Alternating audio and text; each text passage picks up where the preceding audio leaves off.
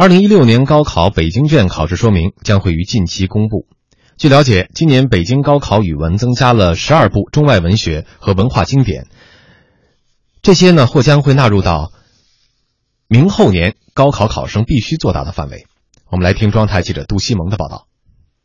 据北京考试院介绍，相比往年，今年的考试说明稳中有变。其中，语文的现代文阅读在以往要求考生对文中信息分析、筛选、整合基础上，增加信息的运用，对多个信息的比较辨析，同时增加了经典阅读要求。在现代文阅读和古诗文阅读中，提出对中外文学经典和对中国古代文化文学经典的理解、感悟与评价。在语文考试说明附录部分，在保持原有古诗文背诵篇目不变同时，增加了古今中外十二部文学和文化经典作为经典阅读篇目例举，分别有《论语》《三国演义》《红楼梦》《呐喊》《边城》《四世同堂》《红颜》《平凡的世界》《雷雨》《欧也妮·葛朗台》《巴黎圣母院》和《老人与海》。相关负责人介绍，经典阅读篇目主要依据普通高中语文课程标准实验关于课外读物的建议，意在鼓励考生在阅读这些篇目的基础。上更加广泛的阅读。该负责人表示，阅读经典是目前语文课程改革的重点。在二零一五年高考微写作选做题中，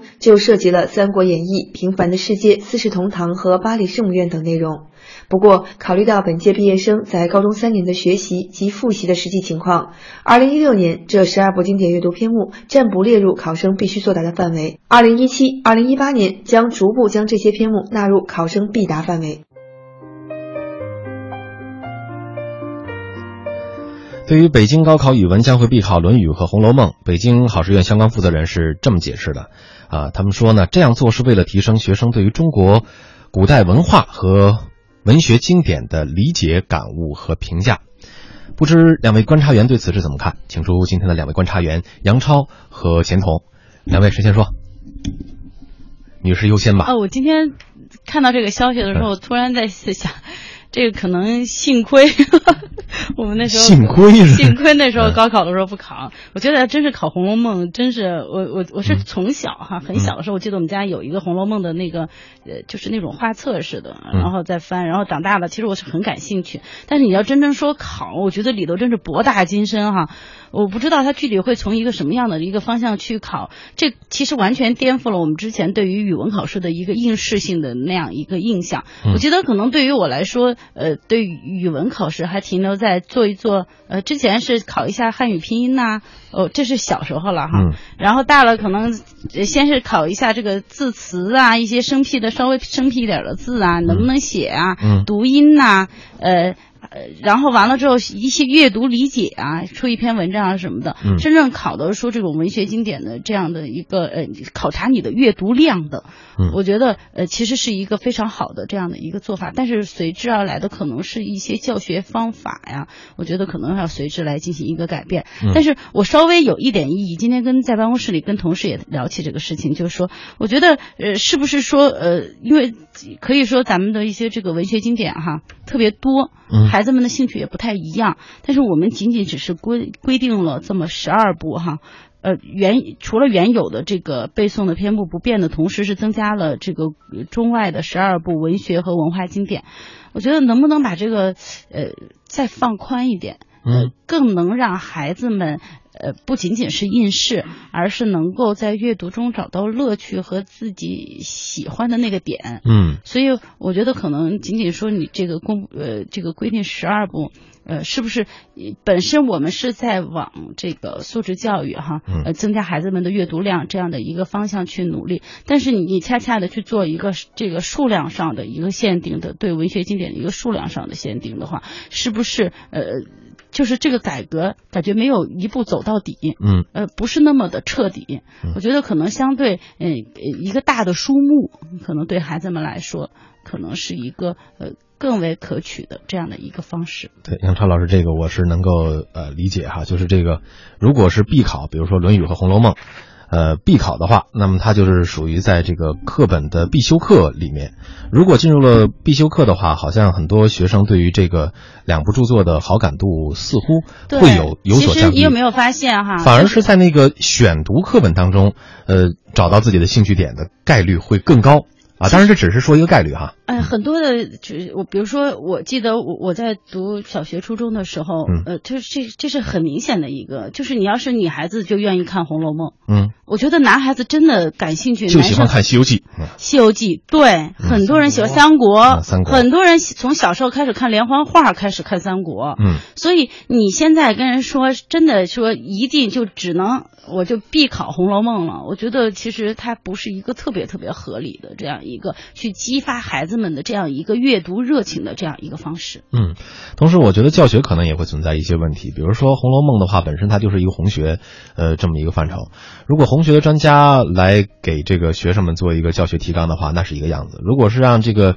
呃，这个人民教育出版社的这个专家们再做一个，呃，一个版本的话，可能又是另外一个样子。达到一个什么样的程度会比较好，钻研到什么样的高度是比较合理的，这个可能也需要一些探究。钱通老师怎么看这个事儿？哎，这是一个，如果要是把它放到考试的这个框架里边，我觉得这是一个就荒唐之举，跟《红楼梦》里边讲的那个满纸荒唐言是一样的。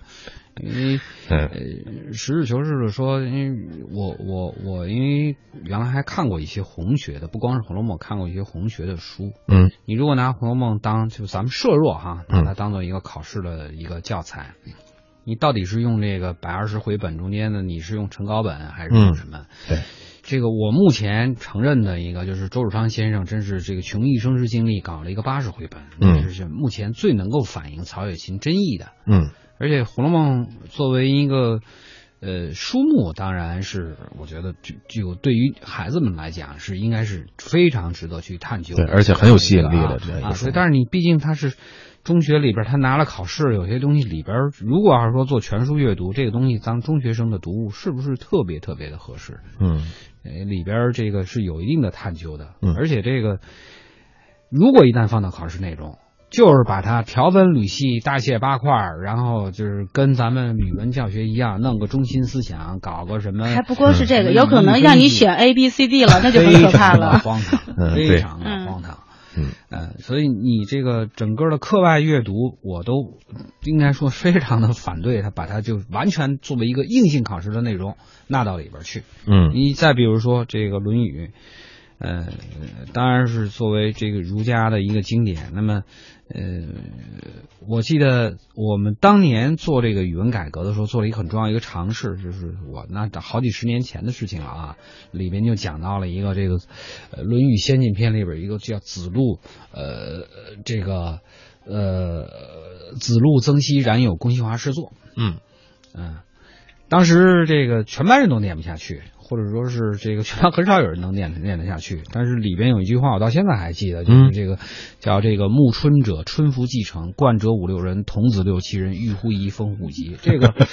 呃您记住的理由是啊，这句话，因为当时在一个比较被压抑的这种情况下，嗯突然看到了啊，原来其实两千多年前的那么一个被认为非常东轰的一个老先生，他有他非常的童真的一面，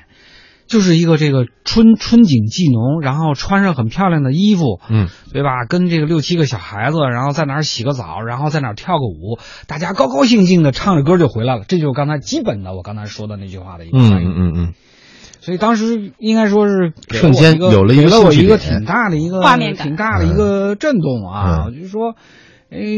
原来我对古文应该说还是比较感兴趣的啊，嗯就突然就在一个课本里边这个接触到了这样的一一句话，就是到现在这个印象都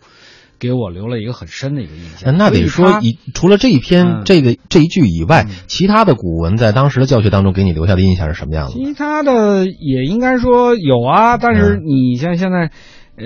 我我们当年的这个学法，我觉得还是不太一样的。嗯呃，比如说《琵琶行》，嗯我们接触比较早接触《琵琶行》是当时我们的音乐老师在给我们讲音乐课的时候讲的。大弦嘈嘈如急雨，小弦切切如私语。哟，嘈嘈切切错杂弹，大珠小珠落玉盘。嗯他是从音乐语言的角度来给我们，那你就给他就跟后来上语文课的那种肢解式的那种教学就有一个很大的一个不同。你这有多少人？你说完这话得羡慕你，在音乐课上学的这个是这样的啊，嗯就是我觉得这个我们那个语文老师后来一直因为嗯呃多年中断了，去年因为我们 离校三十年，还嗯又见了一下老师啊，呃，包括他，你比如说他给我们讲的这个写文章呢。就说你们天天在那儿去弄弄这个作文，因为当年老说说实话，学生学生他有时候也是，他对这个写作文有时候也是很烦的，是吧？嗯。嗯，但是他就讲，他说，你比如说我们什么叫好文章？啊，就是你看了，哪怕是很朴素的，也不是说都堆词儿哈，嗯。哪怕你看了很朴素的语言，你心叭能够跳一下。那么后来就是不管我自己在，你现在我们现在从事文职工作，我我我不管是在自己处理稿子的过程中间，还是说我自己在写稿子过程中间，至少我觉得这是当年留的一个小小的一个追求。啊，而且那个我们当年倒没说多高，但是实事求是说，我们当年是看己亥杂诗，看原来的。啊，这个就是他在这个整个的这个国文教育或者说这个语文教育中间，大量的课外阅读，实际上是能够这个对一小部分人是能够起到很好的一个作用。嗯但是语文课当时还是一个让相当一部分人感到很头疼的一个课程。嗯这么多年了，实事求是的说，语文教学没有太大的进步。嗯那么你又把那样的一个经典的东西又给放到考试里边，我不知道会这个抹杀多少人 心目中，抹杀多少孩童心目中对这样的一个经典的这个一个充分的一个认识和了解。嗯哎，但是我觉得是不是可能有可能咱们对于这个考试的这个理解，就是对也是有只要一放到考试里边儿，杨超你放心，就按咱们现在这种应试教育模式，他一定给你走了样。对，我因为我我有太莫能了我我有听到就是说，我很少国外的下决断性的。国外的一些小孩，比如说他也会大量的阅嗯。读，然后对对对一个呃，比如说他的一看了一本书，做一做一个论文式的这样的一个研究性的一个探讨，是。可能方向是自己定，然后也是一个开放性的这样的一个选题。哎，我觉得其实可能对孩子的这样一个自学的能力也好，包括对整个这个读物的理解也好，都是一个非常好的一个你放心方式，嗯。他那个一定不是一个选拔性的高考的语文。嗯，一放到了这个他都是模式下，哎，他都是平时他按照兴趣小组去解决，或者说他那那其实我可以天马行空的去做很多的一样的一个多样化的一个探讨。嗯，那就像刚才这个钱东老师提到了，说您当时在读《论语》一个小故事的时候，您能够把古人的一些画面感顿时就，呃，展现在我的面前。其实我想到我那个时候古文学习有一个最大的问题，就是我老觉着古文他们所描述的情况是另外一个次元的世界里发生的事情，和我们这个次元的世界完全是并行的。所以说每次在学它的时候，好像是在学一门外语一样，再去学另外一个东西一样。所以这种兴趣度啊什么的，它又不像英语那么好用。比如说你见到了一个外国朋友，你马上可以使用一种语言，是这种这种感受的。所以说我对于这个古文的兴趣度一直是不太高。那我刚才嗯听你说什么并行的另外一个次元的时候，我以为你会说你特别高。真不是，这真真是不太高。这样的，嗯其实这个用就这问题怎么解决？这个用这个呃用这个杜甫的那句诗说的特别好，就是就是就所谓随风潜入夜，润物细无声。嗯他一定是要把它作为我我原来讲过这个问题，就是一语文教学一定是文化教育和嗯这个整个你这个身份认同它一个不可这个分割的一个交织性的一个学科。嗯它不是一个，就咱们现在过，咱们现在语文教学一个很大的问题，就是在这个文化教学这块始终处于一个很大的一个欠缺嗯啊。这个我丝毫没有说杨超刚才说的不对啊，但是咱们现在语文教学好多时候都是认认字儿啊，挑挑错啊，对啊四选一啊四选一四选一呀、还有什么呃分析提炼主分析提炼主题思想现在还有吗有分析分析中心思想啊，什么画画段落啊，它完全是按照一个肢解性的一个东西来是一个标准化的评分模式。对，呃，因为因为这样好评分，因为这样能够嗯判出高下来。但实际上，语文远超这个范，远超这个范畴。而实际上，语言教学在各个国家中间都是受到高度的重视。嗯当然，我就是说啊，这个也不是说一点填鸭式的都不可以。你像那个，其实就是比如说古私塾里面也有一个填鸭式教学，就是这个东西你不懂哈，来你先把它背过，对背下来以后呢，以后你慢慢就是。这样的呀啊。你像你像说的不好听点八十年代后期的这帮上中学后来上大学的这批人，相当一部分，如果他们对这个古典文学中间很美的那一面有所了解，是因为什么呢？是因为琼瑶，是因为金庸。嗯，那么我们再想一想，就是这些人他们在当年接受这个就是语文教育的时候，实际上是给他们打了一个很雄厚的一个功底。嗯你想，好多人看这个，呃，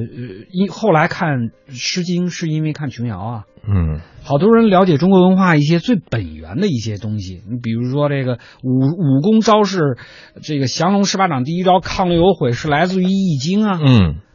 它都是通过这样的一种间接的，就等于是完全俗文化的一个方式，最后又回归到一个传统的。嗯它由于兴趣，最后引起了一个更浓厚的一个兴趣，我觉得这是一个相对合理的一个环境。嗯，那么我们在反思，包括像琼瑶，包括像金庸，他们这些人小时候接受到的，实际上是一个比较系统的中国文化的教育，嗯而不简简单单的是一个语文教育。嗯，